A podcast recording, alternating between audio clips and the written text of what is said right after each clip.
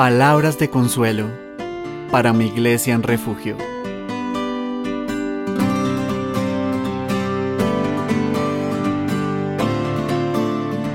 Hoy estaremos meditando en Isaías 53, 4.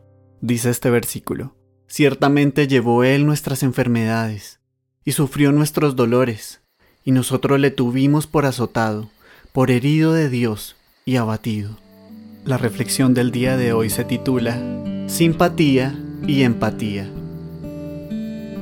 Tal vez pienses que ambas palabras son sinónimas, pero, como verás, hay una ostensible diferencia entre ellas, pues mientras simpatía significa sufrir con alguien sus tribulaciones, empatía significa sufrir por dentro las tribulaciones de otros. Para mayor claridad, ilustraré a continuación ambos términos para ti por medio de algunos ejemplos. Santiago nos muestra una expresión de simpatía cuando nos relata el siguiente caso.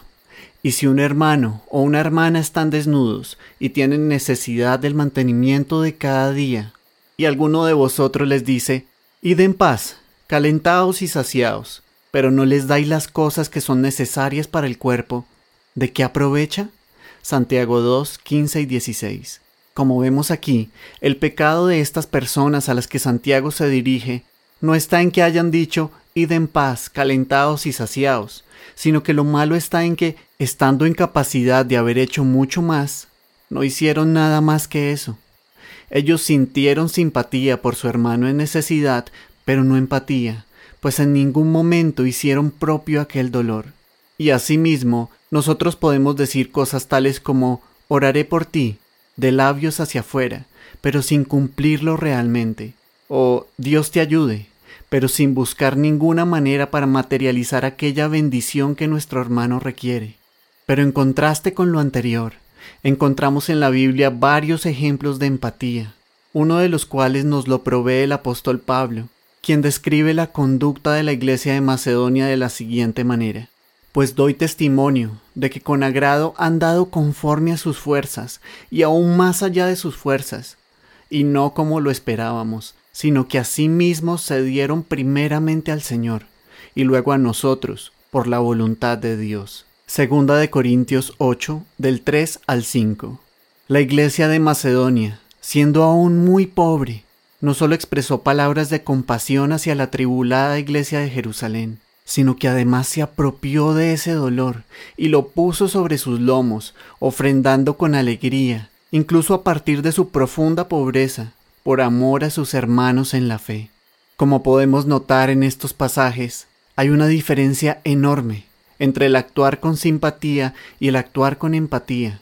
Mas si queremos conocer un sumo ejemplo de lo que la empatía es, miremos a Cristo, el cual, siendo en forma de Dios, no estimó el ser igual a Dios como cosa a que aferrarse, sino que se despojó a sí mismo, tomando forma de siervo, hecho semejante a los hombres, y estando en la condición de hombre, se humilló a sí mismo, haciéndose obediente hasta la muerte, y muerte de cruz. Filipenses 2 del 6 al 8. ¿Para qué? ¿Para qué hizo todo eso? Para salvarnos a ti y a mí cuando éramos enemigos suyos, que no teníamos ninguna esperanza ni oportunidad de un futuro eterno diferente al infierno. Cristo conoció nuestra condición y sufrió dentro de sí nuestros dolores. Cristo sufrió dentro de sí el merecido infierno que nos esperaba.